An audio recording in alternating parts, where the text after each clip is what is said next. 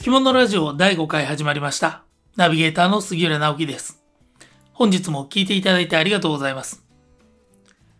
東京はすっかり春めいてきたんですけれども、皆様いかがお過ごしでしょうか？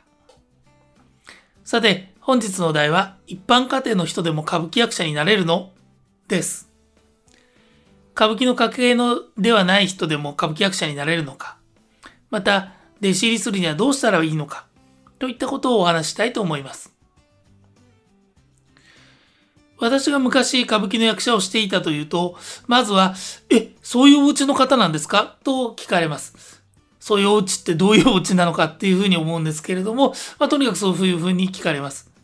で、ええ違います。普通の家の子です。と答えると今度は、え、歌舞伎の血筋じゃなくても歌舞伎役者になれるんですか？と聞かれます。これはもうほぼほぼ95%以上の確率で、この話の流れになります。ちなみに結論から言いますと、なれます。普通の家の方でも歌舞伎の役者にはなれます。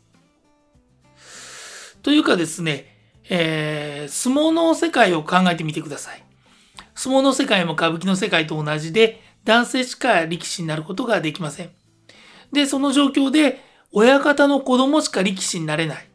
しかも男子のみ。となったらどうでしょう？相撲の興行は成り立ちませんよね。それと同じです。歌舞伎座で一月興行を打とうと思うと、だいたい60人から70人ぐらいの人頭が必要です。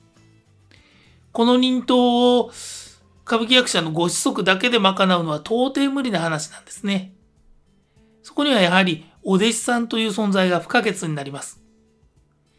お師匠さんの身の回りのことや舞台でのお手伝い、そして主役や主だった役以外のいわゆる、まあ、早役と言われる出演役の出演をこなす人が必要なんですね。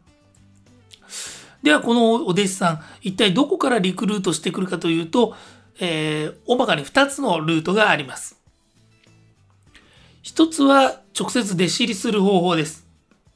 自分がこの人のもとで頑張りたいと思う役者さんのところへ行って、弟子にしてくださいとお願いするわけですね。ただ、現代ではこの方法、かなり少数派になっています。というのも、戦前から戦後すぐぐらいまでは、歌舞伎は非常に庶民に身近な娯楽で、東京に何箇所も芝居小屋があって、役者さんもたくさんいました。こう、庶民と歌舞伎の距離が近かったんですね。だから、ちょっとした覚悟があれば、お師匠さんのところへ行って入門をお願いするということができたんです。ところが現代では歌舞伎を上演する劇場は少なくて、上打ち。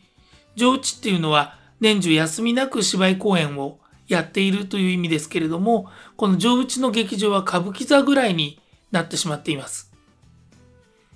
で、歌舞伎はお上品な奥様が綺麗な着物を着て感激するものという感じになっていて、若い人が弟子入りを直訴しようにも、どこに行っていいのかそもそもわからないんですね。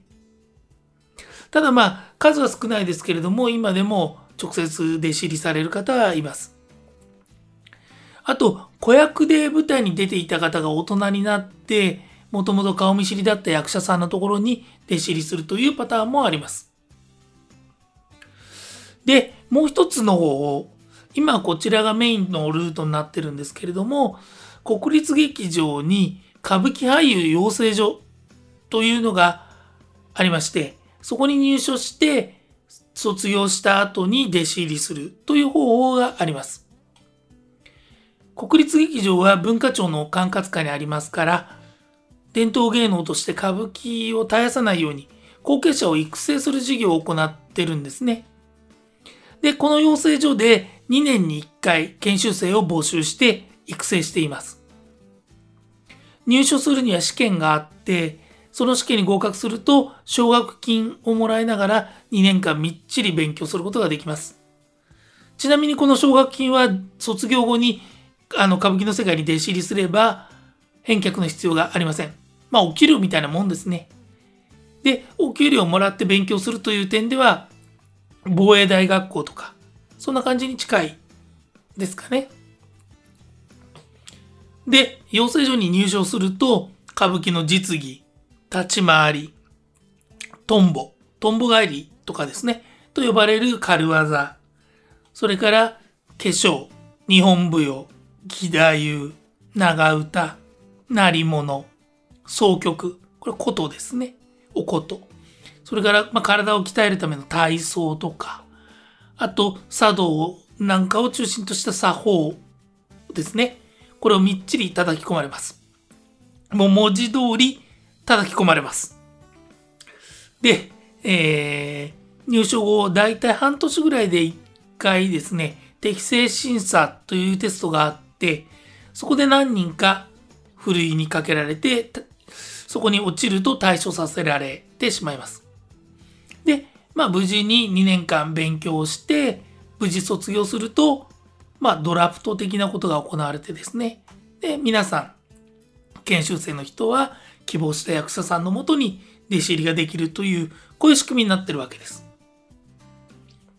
もしこの放送を聞かれて、自分も歌舞伎役者になってみたいとか、うちの息子、歌舞伎役者にどうだろうというふうにお考えの方がいらっしゃったら、概要欄に、えー、養成所の募集要項を貼っておきますから、ぜひ応募してみてください。